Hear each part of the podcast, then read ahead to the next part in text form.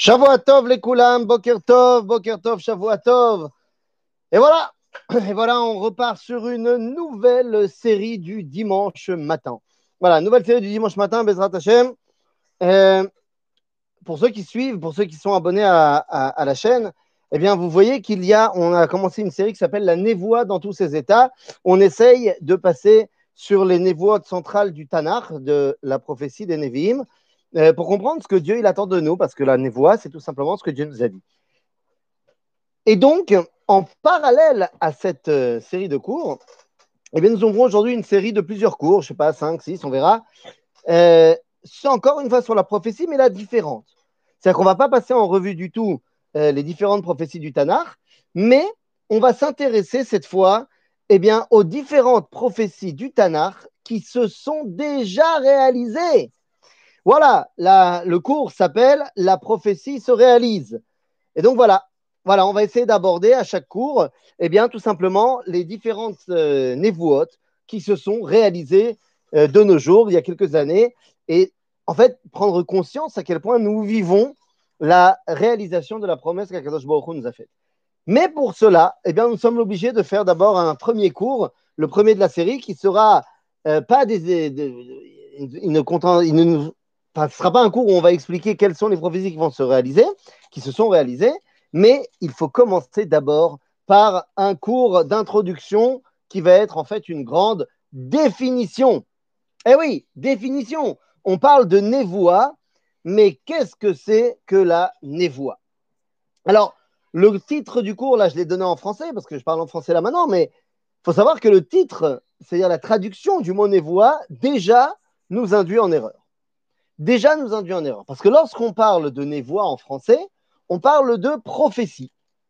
De prophétie. Alors, prophétie, en français, le terme veut dire celui qui prédit l'avenir. Et pourquoi c'est une erreur? Eh bien parce que certes, la névoie peut prédire l'avenir, mais ce n'est pas du tout ça son origine, ce n'est pas du tout ça la définition de la névoie. Il y a plein de névoites qui ne sont pas euh, à vocation de prédire l'avenir et qui sont pourtant des névoites tout de même. Donc, qu'est-ce que c'est, Rabotai, que la névoie? Eh bien, il faut tout simplement eh, revenir à l'origine.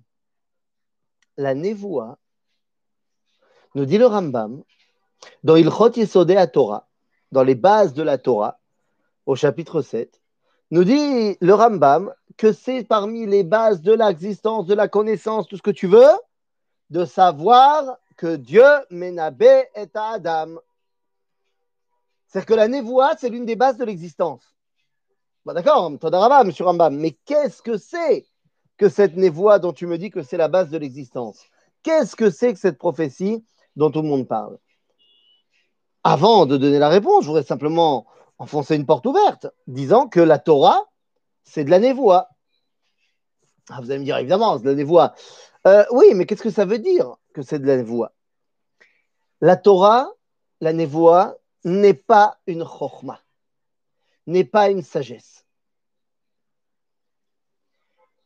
Elle n'est pas non plus, euh, comment dire, la, la pensée seulement créatrice de Dieu. Ça va au-delà. Pourquoi ce n'est pas une sagesse? Eh bien parce que la sagesse est impersonnelle. Impersonnelle, c'est-à-dire qu'elle n'est pas, pas tournée vers quelqu'un par une identité. Ce n'est pas un contact entre quelqu'un et quelqu'un, entre Michéou et Michéou, entre un, sujet et un autre sujet, mais c'est un objet. C'est une réalité du monde. La loi de gravitation, la loi de gravité, comment on dit, la loi de gravité universelle de notre ami Isaac Newton ne dépend pas de Newton. C'est vrai que Newton nous l'a. euh, Bah laquelle? Qu'est-ce que j'ai dit? J'ai dit des trucs en hébreu? Euh, Je me rappelle plus ce que j'ai dit. Dis-moi ce que j'ai dit en hébreu, je te le traduis. Il n'y a pas de problème. Donc, notre ami Isaac Newton, lorsqu'il dévoile les lois de la gravité euh, universelle, ça dépend pas de Newton. C'est sympa pour lui de, sa part de nous avoir dévoilé ça, mais c'est pas. les pommes ont commencé à tomber de l'arbre avant Newton et elles ont continué à tomber de l'arbre après Newton. Donc, eh bien, la sagesse est une vérité inscrite dans la réalité. Alors que la névoie, eh bien la c'est Dvar Hashem. Dibour, la parole de Dieu. Or, s'il y a parole, eh bien, c'est qu'il y a quelqu'un qui parle et il s'adresse à quelqu'un. Eh oui, c'est-à-dire que la névoie, c'est la parole de Dieu. Ce que Dieu, il a décidé de nous dire. Quand Dieu, il nous parle, ça s'appelle névoie. Point. Maintenant, qu'est-ce que Dieu, il veut nous dire? Il fait ce qu'il veut. Des fois, il peut nous dire des choses qui vont se passer des milliers d'années plus tard. Des fois, il peut nous rappeler des choses qui se sont passées. Des fois, il peut nous faire euh, des présentations géographiques. Il faut savoir qu'il y a plein de gens qui ont du mal avec la deuxième partie du livre de Yoshua. Le livre de Yoshua, toute la première partie est très intéressante, nanana. Et puis après, on nous parle de la séparation des différentes tribus, des différentes euh, parties de la terre d'Israël dans les différentes tribus. Et les gens disent Ah, mais c'est pas de la névoie, c'est un livre euh, qui raconte l'histoire. Non, c'est de la névoie.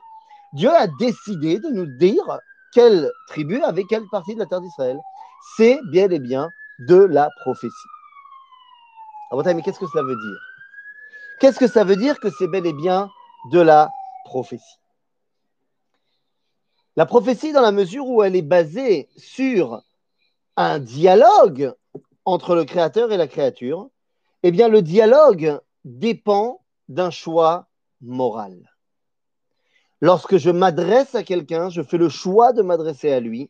Et le choix, c'est l'une des bases de la qualité de jugement moral. C'est-à-dire que c'est moi qui choisis à qui je parle et à qui je ne parle pas. Par opposition à la pomme qui va tomber de l'arbre, qui n'est pas du tout dans le monde de la morale. La nature est dénuée de tout sens moral. Elle n'est pas contre la morale, elle est simplement dénuée de tout sens moral. Exactement, la Torah, c'est de Hashem. Et la Torah, c'est de la névoie. Quand je dis la névoie, j'englobe dedans tout le Tanakh. Torah, Nevim, Ketuvim. Tout ça, c'est de la névoie. Tout ça, c'est Dvar Hashem. Après, alors il va y avoir des différences entre la, on va dire, la, la puissance du Dibour, la puissance de la parole, qui va être différente entre la parole à Moshe et la parole aux autres prophètes. Zénachon. Et il y aura également une différence entre ce que vient euh, euh, apporter comme euh, élément, comme rôle dans ce monde, ce qui s'appelle Devim et ce qui s'appelle Ketuvim, entre les prophètes et les agiographes. Tu as vu? Comme quoi, Moshe, là, je te balance un mot, tu t'y attendais pas, les agiographes. Mais en gros, qu'est-ce que ça veut dire? Ça veut dire que dans tous les cas, même si ça a des dimensions différentes, c'est de la nevoa, à savoir Dvar Hashem. Et si on, on va aller plus loin dans ça, parce que si on dit que la prophétie, c'est bel et bien Dvar Hashem, la parole de Dieu, ça veut dire quoi, euh, philosophiquement parlant? Ben, Ça veut dire que le divin, le créateur, eh bien, se dévoile à sa créature, en l'occurrence par la parole. Il y a donc un dialogue, un contact entre le créateur et la créature. Mais vous comprenez bien que c'est un monde le monde dans lequel Dieu est présent. Le Rav Yehuda Léon Ashkenazi, Manitou, qui vient d'avoir l'honneur, et ça nous fait honneur, euh, d'avoir une rue à son nom à Jérusalem. Euh, voilà, ça a été découvert euh, fin de semaine dernière, Baruch Hashem. Et donc Manitou disait tout le temps la chose suivante. Si tu veux comprendre ce qu'est la névoie, eh bien, il faut que tu saches qu'il n'y en a pas aujourd'hui. N'essaye pas de t'imaginer qu'un super rabbin, c'est un petit prophète. Absolument pas. La névoie, ce n'est pas la chorma des rabbinim. Il y a certains rabbinim qui ont ce qu'on va appeler roi HaKodesh, c'est-à-dire qui ont des intuitions qui leur viennent d'Akadosh Baruch Mais ce n'est pas du tout de la prophétie. Mais tout disait, tu veux savoir ce que c'est la prophétie? D'abord, sache que ce n'est pas ce qu'il y a aujourd'hui. Donc, tu ne peux pas prendre quoi que ce soit qu'il y a aujourd'hui et tu dis, bah, ça, c'est presque de la prophétie. Zélo. La prophétie, c'est autre chose. Et quand je vous dis que la prophétie, c'est autre chose, quand je vous dis que lorsque Dieu se dévoile, eh bien, c'est quelque chose qui est palpable, eh bien, l'inverse est vrai aussi. C'est-à-dire que lorsque Dieu arrête de se dévoiler, eh ben, c'est quelque chose qui est également palpable dans le monde entier. Regardez, je vous donne un exemple. Vous prenez tout le Tanakh. Et sans parler que du Tanakh, vous prenez également tous les écrits euh, hors tanakhiques, hein, hors bibliques, c'est-à-dire les écrits qu'on a retrouvés au niveau archéologique, qui parlent des civilisations de l'époque biblique. Eh bien, tu ne retrouves à aucun endroit, il n'existe pas, il n'est jamais fait mention d'un concept qu'on connaît très bien aujourd'hui, qui s'appelle l'athéisme. Personne à l'époque biblique n'est athée. Et pourquoi? Eh bien parce que c'est complètement absurde dans, un monde où le divin est présent, palpable, où tu le ressens, de dire non, il n'y a pas Dieu. Donc l'athéisme n'existe pas quand tu es face à une réalité où tu ressens le divin. Alors comment est-ce que tu traduis ce ressenti? Ben, Ça dépend. Quand tu es un élève de Moshe, ben, tu le traduis avec la Torah. Et quand tu n'es pas un élève de Moshe et que tu n'as pas la tradition prophétique forcément, eh bien tu le traduis par l'idolâtrie. C'est-à-dire. Mais l'idolâtrie, l'idolâtrie n'est qu'un, on va dire, un, moyen de savoir que chacune de ces identités humaines ressentait très profondément le divin. Lorsque Dieu décide d'arrêter de parler, d'arrêter de... On dit que la prophétie reviendra à cause... On dit que la prophétie reviendra à cause du niveau moral d'Israël ou du dévoilement de Hachem. Les deux, mon capitaine. Les deux, mon capitaine. C'est-à-dire que, en fait, les trois, mon capitaine. Il y en a un que tu n'as pas dit. Le dévoilement de Dieu, ça s'appelle la prophétie. Et le dévoilement de Dieu, eh bien, viendra lorsque non seulement Israël sera redevenu à un niveau moral adéquat, mais pas seulement Israël, et là, le monde entier. C'est-à-dire que la prophétie a aussi, comme je suis en train d'expliquer, une dimension globale. La preuve, c'est qu'il y a eu des prophètes également pour les nations. On peut parler, alors on connaît tous Bilam, euh, Bilam Ben Bor, on va lire sa paracha euh, en Israël cette semaine. Mais au-delà de Bilam, on avait Yov, on avait Eliphaz, Bildad, Tsofar. On a eu plein de prophètes également pour les Goïm. Ok, donc ce n'est pas qu'un niveau moral d'Israël, c'est aussi au niveau de l'humanité. Alors, bataille, donc ce que je dis, c'est que lorsqu'il y a dévoilement de Dieu, eh bien tout le monde le ressent. Et lorsque Dieu arrête de se dévoiler, eh bien tout le monde le ressent aussi. Et vous imaginez, c'est un monde qui change. Il n'y a pas que les juifs à la synagogue qui le ressentent. Et c'est la raison pour laquelle la prophétie s'est arrêtée il y a de cela un peu plus de 2400 ans. Il y a à peu près 2400 ans, c'était la fin des prophètes. Malachi, le dernier prophète, se taisait. Malachi, on pourrait même aller jusqu'à Ezra si on admet que Ezra est un prophète, c'est pas évident. Il y a 2400 ans, ben, il n'y a plus de prophète. Regardons deux secondes ce qui se passe dans le monde entier à la même époque. C'est-à-dire sur une fenêtre de 50 ans. Mamache. Juste après la destruction du Beth Amikdash, sur une fenêtre de 50 ans, qu'est-ce qu'on a? Eh bien, on a le monde entier qui change. Comment ça change? Ben oui. En Grèce, c'est le moment où les philosophes socratiques et post-socratiques vont commencer à parler. La philosophie de Socrate de Thalès commence. Thalès fait la jonction, c'est le premier des philosophes. C'est-à-dire que la philosophie arrive, alors on passe de la mythologie grecque à la philosophie. Et personne n'arrive à expliquer pourquoi. Platon dira lui-même qu'il ne comprend pas ses grands-parents, que soit il parlait euh, par parabole très profonde, soit ils étaient débiles profonds de se prosterner devant des pierres. On passe donc du jour au lendemain, mamache, de la mythologie à la philosophie. Mais ce n'est pas qu'en Grèce. Vous allez un petit peu plus à l'est, en Iran, en Perse de l'époque, eh bien, vous avez un homme qui s'appelle Zarathustra, qui va annuler l'idolâtrie perse et créer une religion basée sur le bien et le mal. Il y aura deux dieux, un bien, un mal. Complètement différent la morale et non plus le ressenti. Vous allez aller encore un peu plus loin à l'est, en Inde, alors que euh, jusqu'à présent tout le monde était euh, dans les idolâtries hindoues. Il y a un homme qui se lève, Gautama Siddhartha, qui va créer une nouvelle philosophie. On le connaît plus sous le nom de Bouddha, et il va créer le bouddhisme. De la même façon, au même moment en Chine, Lao Tse et Confucius crée le taoïsme et le confucianisme qui annulent toutes les idolâtries chinoises de l'époque. C'est-à-dire qu'on est dans une fenêtre d'une cinquantaine d'années, dans le monde entier, alors qu'il n'y a pas de groupe WhatsApp encore, les hommes arrêtent de penser et pensent autrement. C'est-à-dire que les hommes arrêtent de réfléchir et penser le monde et vivre le monde avec un contact avec le divin. Chacun sont en train d'intellectualiser le monde, puisque le dévoilement de la chavaya, de l'expérience, ne se fait plus.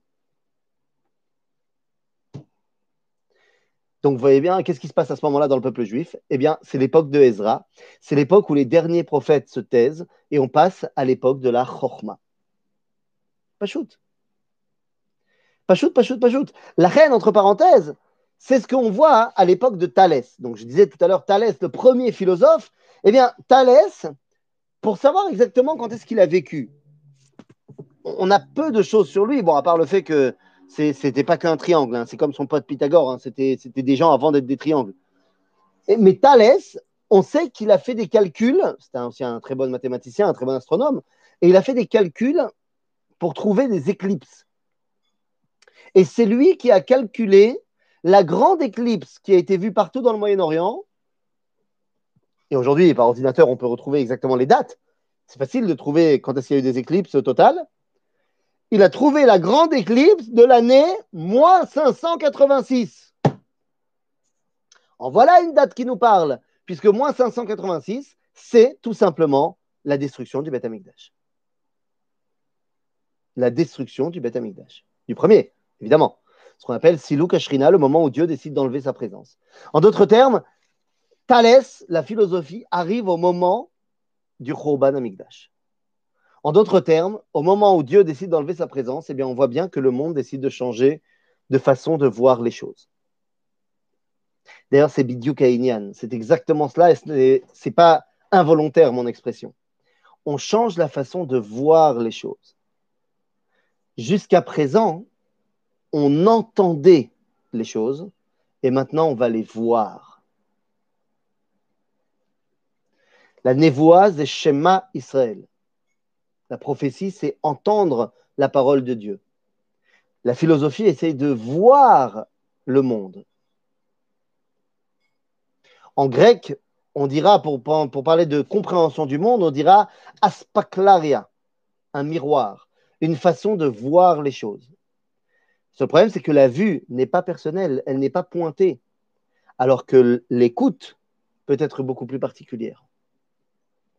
En d'autres termes, on est obligé de se réinventer, se réinventer complètement. C'est ce que dira euh, euh, Ken, c'est ce que dira euh, le Midrash, que lorsque Alexander Mogdon et les différents Grecs rentraient dans les acropoles d'Athènes, dans leur temple à eux, et disaient Locus, locus, locus ça veut dire qu'est-ce que c'est beau, qu'est-ce que c'est beau, qu'est-ce que c'est beau? À ce moment-là, Ezra rentrait dans le Beth Amikdash et disait Kadosh, Kadosh, Kadosh. Locus, locus, locus. C'est beau, c'est beau, c'est beau. Kadosh, Kadosh, Kadosh. C'est toute la dualité. C'est toute la dualité. C'est pour ça que lorsque dira le Seder Olam Rabba, que, Seder Olam Rabba, il te dit quelque chose qui n'est pas vrai au niveau historique. On s'en fiche il vient t'apprendre quelque chose. Il te dit que euh, euh, euh, les derniers prophètes, Chagai, Zecharia ou Malachi, sont tous les trois morts au même moment. Quand? Quand Alexandre le Grand est rentré à Jérusalem. il est rentré à Jérusalem, pour faire oh, ils sont morts. C'est sûr que c'est faux au niveau historique, mais on s'en fiche. Ce que ça veut dire, c'est qu'au moment où rentre le monde de la philosophie, eh bien, le monde de la névoie n'a plus sa place. Et tout ça, c'est volonté, une volonté de la Kadosh bien sûr. En d'autres termes, ben, faut essayer de comprendre une chose. Pourquoi la névoie n'existe plus? Pendant ces 2400 ans, et je fais un bémol, je vais dire jusqu'à aujourd'hui, ok, jusqu'à hier, jusqu'à hier. Pourquoi elle n'existe plus jusqu'à hier? D'accord? Eh bien, je dirais la chose suivante.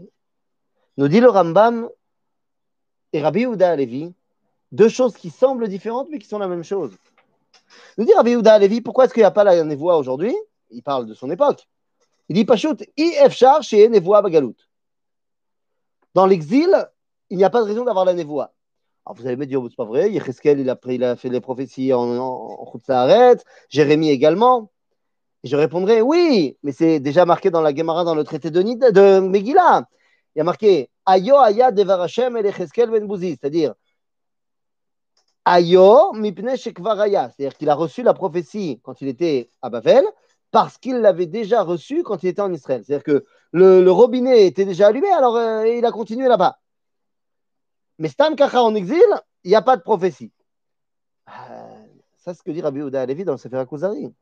Il dit le Rambam, quelque chose qui semble différent, mais en fait ne l'est pas du tout. Le Rambam, dans Moré Nevochim Chelekbet, nous explique tout simplement pourquoi est-ce qu'il n'y a pas de prophétie Parce que l'un des, des, des, des l'un des, conditions sine qua non pour qu'il y ait la prophétie, c'est simcha. S'il n'y a pas de simcha, pas de joie, pas de prophétie. Or, nous dit le Rambam, or il est impossible d'être véritablement joyeux lorsque nous sommes sous domination des, des nations avec leur roi débile. Je ne fais que reprendre les mots du, Rambam. Donc, ça veut dire quoi? Ça veut dire que, bah, comme, comme Rabbi la vie, en exil, quand tu es soumis au bon vouloir des euh, qui n'ont pas euh, de grandes, sont pas très, très, très futés, d'après le Rambam, eh bien, tu ne peux pas être sa mère. Tu ne peux pas être joyeux. Tu ne peux pas être joyeux. Tu es triste. Tu es triste. Pas de névoie. Pour pouvoir être prophète, il faut donc être joyeux.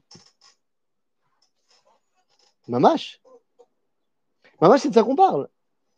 Pour être Navi, il faut être joyeux. Donc, depuis l'exil, bah, tu ne peux pas être Navi. Alors, vous inquiétez pas, il n'y a pas que ça. Il y en a d'autres d'Etnaïm. Il y en a d'autres d'Etnaïm euh, euh, pour être euh, euh prophète. Agave, entre parenthèses, euh, le fait de joyeux, c'est un des principes de base de la prophétie. Ça remet en cause un enseignement du Rav Soloveitchik. Le Rav Soloveitchik disait que la, la, Abraham, lorsqu'il est face à la Hakeda Titzrak, tous les versets de la Hakeda, il les vit comme étant un déchirement personnel et, et, un terrible, une dépression existentielle. Le Rav Kook, qui vient après, Rav, qui vient avant le Rav Soloveitchik, dit que c'est pas du tout ça. Dans Olat hein, sur le commentaire qu'il a sur la, sur la Hakeda Titzrak, sur les psukim, il dit que puisque c'est Dieu qui lui parle, ça veut dire qu'il est Navi, ça veut dire qu'il est Sameach. Et donc il faut comprendre tous les versets, mettant Simcha Atsuma. C'est un travail à faire. Mais la simcha, c'est un tenant obligatoire pour la prophétie. Mais ce n'est pas le seul. Naron, ce n'est pas le seul. Il y a plusieurs euh, dimensions qui sont fondamentales pour pouvoir être prophète. Et en vérité, eh bien en vérité, quand on regarde bien dans le Rambam, dans, euh, pas seulement Echot Yesodeh Torah, mais également dans la Akdama le Perusha Mishnah, eh bien, le Rambam nous explique assez facilement et assez simplement quels sont les différents critères pour être prophète. Il y a plusieurs critères. Si tu réponds à tous les critères, boum, tu es prophète. Non, parce que aujourd'hui, c'est un peu facile, tout le monde se prétend prophète, euh, nanana, nanana, nanana. Il y a des critères très simples dans la halakha juive qui déterminent tu es prophète ou tu l'es pas. Et pas n'importe quel rabbin avec euh, une barbe euh, ou une espèce de drap sur la tête euh, pour se la jouer prophète de l'époque, devient rabbin, devient prophète. Il y a en ce moment des vidéos qui tournent un petit peu partout sur Internet de gens, je ne les connais pas, hein, les gens. Je ne les connais pas. Donc je ne peux pas dire avec certitude. Mais tu vois leurs vidéos, tu as l'impression que tout est mis en place dans la façon de parler, dans la façon d'être filmé, dans la façon de s'habiller dans le film, euh, pour que, bah, genre, ce soit le nouveau prophète qui est en train d'arriver. C'est pas comme ça que ça marche. Alors, qu'est-ce que c'est que les cinq naïm, les cinq conditions pour être prophète? Condition numéro un, la plus importante. C'est-à-dire que s'il n'y a pas la condition numéro un, on ne commence même pas à discuter. Quoi, de mémoire 3 C'est quoi de mémoire 3 Je comprends pas ce que tu veux dire, Bernard. Que veut dire de mémoire 3 Ici-bas. Il y a donc, j'ai dit, cinq conditions pour être prophète. Allons-y, voyons de quoi il s'agit. Non, cinq. Cinq conditions. Juif, non. Puisqu'on a dit, il y a des gens qui ont été pas juifs et qui étaient prophètes. C'est Donc, quelles sont les cinq conditions? Première condition, il faut lit'on les Il faut prétendre être prophète. C'est la première condition. Prétendre être prophète. Si tu n'as pas prétendu être prophète, on ne commence même pas à discuter. Tu n'es pas prophète, les Kouda. Tant que tu n'as pas dit Dieu, il m'a parlé, je suis prophète, eh ben, ça commence même pas. Pourquoi je dis ça? Parce que quand tu parles aujourd'hui avec des chassidim de Chabad, ils te disent que le rabbi, c'était un prophète. Vadaï, Vadaï, c'est sûr c'était un prophète. Il n'y a même pas de débat. Regarde, la preuve, il a dit des choses qui, vont se réaliser, qui se sont réalisées. C'est bel et bien la preuve. Non, ce n'est pas la preuve. C'est la preuve que c'était un tzaddik peut-être, que, enfin c'est sûr que c'est un tzaddik, et c'est la preuve qu'il euh, il a une intuition de Gdusha incroyable, et c'est la preuve qu'Akadosh Baruch il donne une siata d'Ishmaïa. Tout ça nachon. C'est en aucun cas la preuve que c'est un prophète. D'ailleurs, euh, si on disait que tout celui qui donne des, infos sur l'avenir est prophète, eh bien, euh, Laurent Cabrol serait donc un prophète des temps modernes. Tout présentateur de la météo serait un prophète des temps modernes. Non, il ne s'agit pas de ça. D'abord, il faut l'it'on et Le rabbi Lubavitch n'a jamais prétendu qu'il était prophète. Donc, le fait qu'il ait dit des choses qui se sont réalisées, c'est extraordinaire. Ça nous montre que c'est pas n'importe qui le bonhomme, que c'était un grand parmi les géants, mais ça ne montre pas qu'il était prophète. Donc, la première euh, condition, on a dit, c'est l'it'on le prétendre être prophète. Deuxième condition, une fois que le mec il a prétendu, je suis prophète. Ah ok, tu prétends, très bien, on va vérifier. Première condition de vérification, donc en fait la deuxième condition, il faut qu'il soit raouille les névois. Mazé raouille les névois, et eh bien là il y a de plusieurs petites sous-catégories. Chacham, Gibor, Achir, Gvakoma. Il faut qu'il soit Chacham, donc tu lui fais un petit test de QI. Euh, oui, alors tu dépasses les 100, c'est bien, c'est bon, ça passe. Yeah, je sais pas, on va mettre euh, une base, qu'est-ce qui s'appelle Chacham ou pas Chacham? Gibor, Gibor, ça peut être évidemment Chacham, celui qui arrive à voir les choses avant qu'elles ne se passent, ou celui qui apprend de chacun, mais celui aussi, c'est celui qui sait résoudre une équation à deux inconnus. Gibor, c'est oui, celui qui est Samer Bechelko, qui est Kovesh et mais c'est aussi quelqu'un, comme tu as dit, euh, qui avait quelques muscles, Alex. Naron. Achir, c'est vrai qu'il est aussi sa mère Bechelko, mais c'est vrai aussi qu'il n'est pas en minus à la banque. S'il est en zone rouge à la banque, tu es sûr qu'il n'est pas prophète. Pas shoot. Donc, quelqu'un qui vient te voir, il te dit Je suis prophète, euh, mais le mec, il ne sait pas lire, il ne sait pas écrire, et il n'a pas compte en banque bien comme il faut, l'air. Désolé pour nos amis musulmans. L'olère. Donc ça, il faut qu'il soit Gvakoma aussi. Un mec qui fait 1m50, il n'est pas prophète. Nekuda. Pourquoi doit-il être riche? Eh bien parce qu'il euh, ne faut pas qu'on puisse penser que la recherche de, euh, spiritualité vient du fait que ce monde-ci lui a été pris. C'est-à-dire quelqu'un qui est complètement euh, à plaindre Baola Mazé, eh bien tu peux dire, bon, bah, alors celui-là, c'est normal qu'il ne se vive que dans le monde supérieur. La prophétie, elle doit se réaliser dans ce monde-ci. Donc il faut que la personne qui porte la prophétie soit quelqu'un qui soit bien en place dans ce monde-ci, indépendant des autres exactement. OK? Donc, on a dit, ça, il faut qu'il soit raouille l'inévois, qui, c'est-à-dire qui mérite d'être prophète. Gibor, de se contrôler, c'est ce que j'ai dit. Il y a aussi qui est Kovesh et Titzro, qui contrôle ses pulsions, mais il y a aussi le pchat. C'est-à-dire le pchat, le, sens littéral, c'est aussi qu'il soit gibor. C'est-à-dire, si le mec c'est un laf-laf et que euh, dès que tu lui dis un truc, il s'en va pleurer dans les jupes de sa mère, c'est pas un prophète. Ok? Donc on a dit liton les névois et raouille les névois. Troisième condition, il faut qu'il soit, qu'il vienne prophétiser, Beshem Hashem, et non au nom de la Avodazara, et que ce qu'il demande ne soit pas de faire l'idolâtrie. Un prophète a le droit de dire qu'il faut euh, maintenant transgresser la Torah. Mais, ça, j'y reviendrai. Euh, il faut que ce soit Monabé Beshem Hashem et pas pour faire l'idolâtrie. Pas shoot. C'est-à-dire que si tu viens et tu dis Quand Amar à Baal, ainsi parle le Dieu, euh, je sais pas qui, alors tu sais que c'est pas vrai. Pas shoot. Et si tu viens Beshem Hashem, tu dis Quand Amar Hashem, il a dit qu'il faut se prosterner devant la croix, eh ben, tu sais que c'est pas vrai. Et tu dois le mettre à mort, entre parenthèses. Donc, la troisième condition, c'est que Uba Beshem Hashem, velo la Avodazara. Pas pour l'idolâtrie. Quatrième condition, c'est que ce qu'il demande de faire ne soit que les sha'a vélo les dorot. Ce soit une, une directive temporaire et pas éternelle. Car tous les prophètes ne sont venus que pour euh, nous aider à comprendre la Torah de Moshe et pas pour se supplanter à la Torah de Moshe. Donc, s'il y a un prophète qui vient et qui dit, comme Eliyahu Navi, qui dit écoutez, on va faire un concours de, de, entre moi et les Nevi'im de Baal sur le mont Carmel, alors que c'est interdit de faire un sacrifice à l'extérieur du Beth Amikdash, mais c'est juste temporaire pour faire faire tchouva au, peuple, alors c'est Besséder.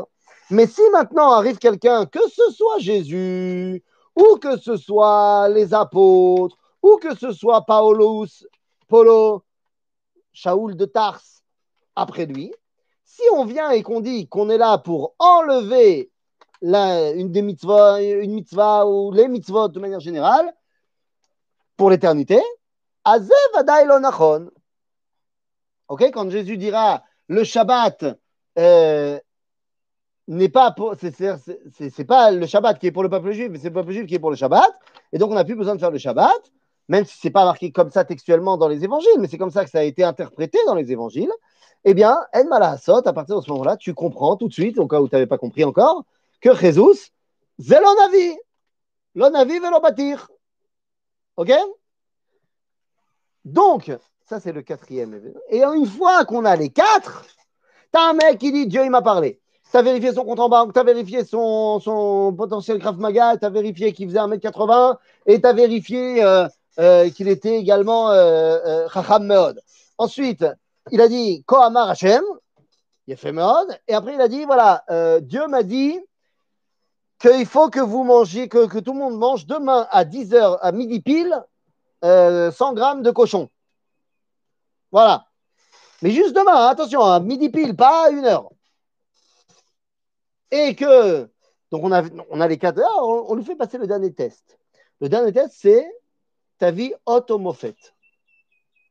Alors, c'est quoi automofet Soit un miracle, donc c'est-à-dire chamboulement des lois de la nature, et pas un bon coup de bol, chamboulement des lois de la nature, soit là, on va rentrer le coup du bon, ok, alors vas-y, maintenant, prédis-nous un truc qui va se passer d'ici à demain midi. Et le Rama me dit qu'il faut, c'est pas que un, il faut revenir euh, plusieurs fois. Genre, euh, donne-nous trois, quatre événements d'ici à demain midi qui vont se passer, qu'on ne pourrait pas savoir euh, sur Internet. Et donc à ce moment-là, eh bien, si il a dit, euh, bah, par exemple, euh, il y aura un tremblement de terre demain à 10h58 euh, au Chili. Et eh ben toi, tu regardes, t'attends, t'attends, t'attends, t'attends. 10h57, il ne se passe rien. 10h58, boum, breaking news, tremblement de terre de malade au Chili. Et eh bien à ce moment-là, on va tous acheter chez nos amis russes du cochon et à ce moment-là, à midi pile, on mange notre cochon en n'oubliant pas de faire trois brachot. La première, eh bien, évidemment, Asher Kideshanu bemitzvotav vetzivanu lishmoa el divrei al navi. C'est une mitzvah d'écouter les prophètes. Ensuite, chez Akol et ensuite chez Cheyanu, parce que c'est la première fois que tu mangeras du cochon. Mais pourquoi alors les premiers chrétiens d'origine juive n'ont pas vu un problème dans la théologie prônée par Shaoul, alors qu'il était proche de la période de la névoie et connaissait alors d'abord, ils n'étaient absolument pas proches de la période de la névoie et la connaissaient, puisqu'ils étaient déjà, comme je l'ai dit, 400 ans après la fin de la névoie. Donc c'est pas très très proche. 400 ans, tu as le temps d'oublier pas mal de choses. Deuxièmement, justement, quand tu lis ce que dit lui-même le petit Shaoul, eh bien, il écrit lui-même que les Juifs ne l'ont pas accepté. Et que donc, ils ont été obligés de partir à Rome pour vendre le projet à Rome. Alors, on a quelques gugus qui ont accepté. Nous, c'est Mais la majorité des gens qui ont fait le christianisme, ce n'est pas les Juifs, c'est les chrétiens, c'est les Romains qui sont devenus les chrétiens. Rabotaille, tout ceci met en place la prophétie. Les faux prophètes ont existé tout le temps, du temps de la prophétie et encore aujourd'hui. Alors, du temps de la prophétie, mais on comprend pourquoi, parce que du temps de la prophétie, c'était quelque chose qui était monnaie courante, la prophétie. Il y avait des prophéties chez les juifs et chez les goïms qui étaient des vrais prophètes, et il y en avait des mecs qui surfaient sur la vague et qui étaient des prophètes euh, shaker. il fallait être capable justement de euh, euh, faire la différence entre l'un et l'autre. C'est pour ça que le Rambam nous donne la halachot. Maintenant, pour ce que tu dis de aujourd'hui, si tu parles de Shabtai Tzvi, de Yaakov Frank, tout ça, c'est des, des, faux prophètes qui n'ont réussi que parce qu'ils ont surfé sur une vague qui est absolument pas euh, émette, mais qui est la vague de désespoir et de la peur. À partir du moment où tu es face à un public qui a peur et qui est désespéré, alors c'est très facile de lui faire avaler tout et n'importe quoi. Et je t'invite à regarder toutes les vidéos sur Internet. Non, je t'invite pas à les regarder, mais tu le sais qu'il y a en Israël et en Chutzlaaretz, en français, en hébreu, en ce que tu veux, des mecs qui, quand ils voient un public qui est faible, qui est faible moralement, qui est faible mentalement, qui est faible également euh, euh, dans son monde, quoi, qui, a du mal, qui a peur, qui est, en, désespoir, eh bien, tu as des mecs qui viennent et qui euh, font des hocus pocus et ça marche très bien. On va pas donner de nom, mais c'est quand même fantastique qu'il y a des gens en Israël, par exemple, mais fantastique, hein, ça veut dire c'est extraordinaire. Tu as un mec, je te parle aujourd'hui, ça doit faire 4 ans maintenant, mais genre un an après, le mec, il était videur de boîte de nuit à Elat. C'est-à-dire toute sa vie, il n'a jamais étudié la Torah. Et en un an et demi, il est devenu Baba. C'est-à-dire Mekoubal, Kadosh, Elion, machin, 3000 shekels, évidemment, pour euh, le, déplacement, hein, évidemment. Euh, et, il t'enlève les esprits, les mauvais esprits, les trucs, machin. Alors évidemment, tu vas pas, il va pas réussir son truc, euh, Beishivot.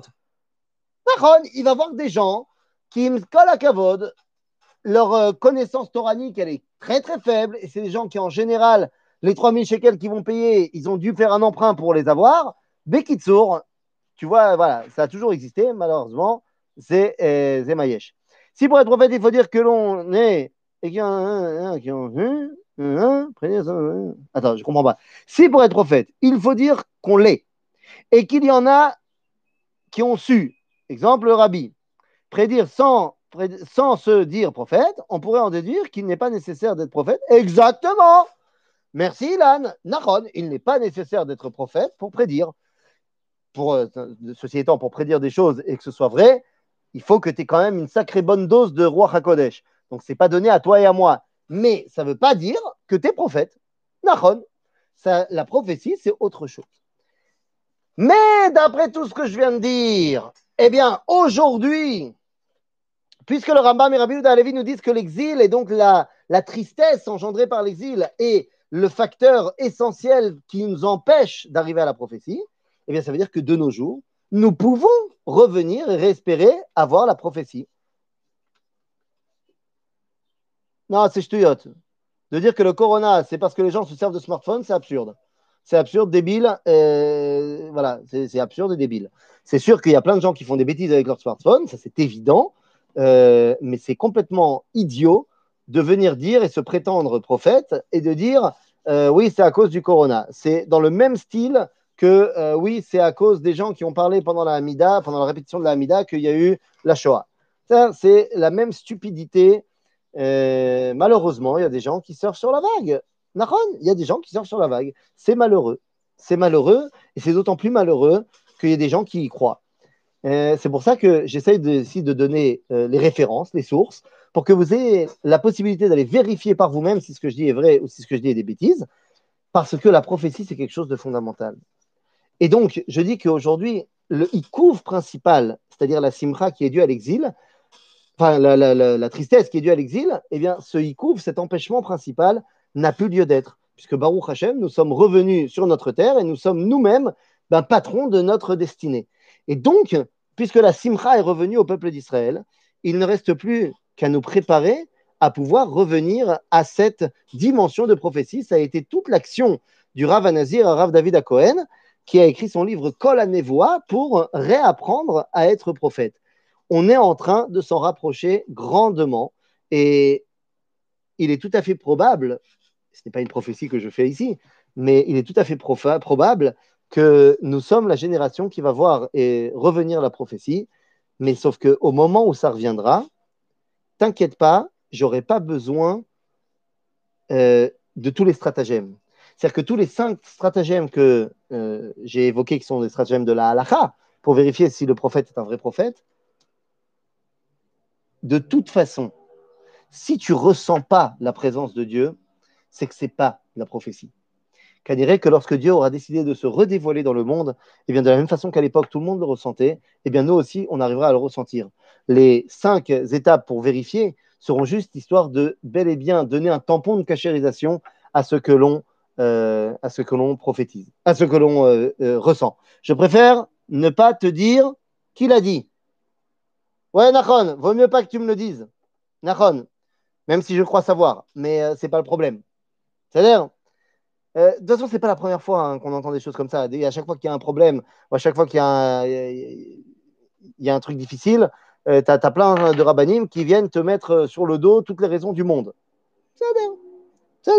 Si c'est, tant que tu sais que le rabbin, il est dans son rôle de euh, sermonner les gens, alors.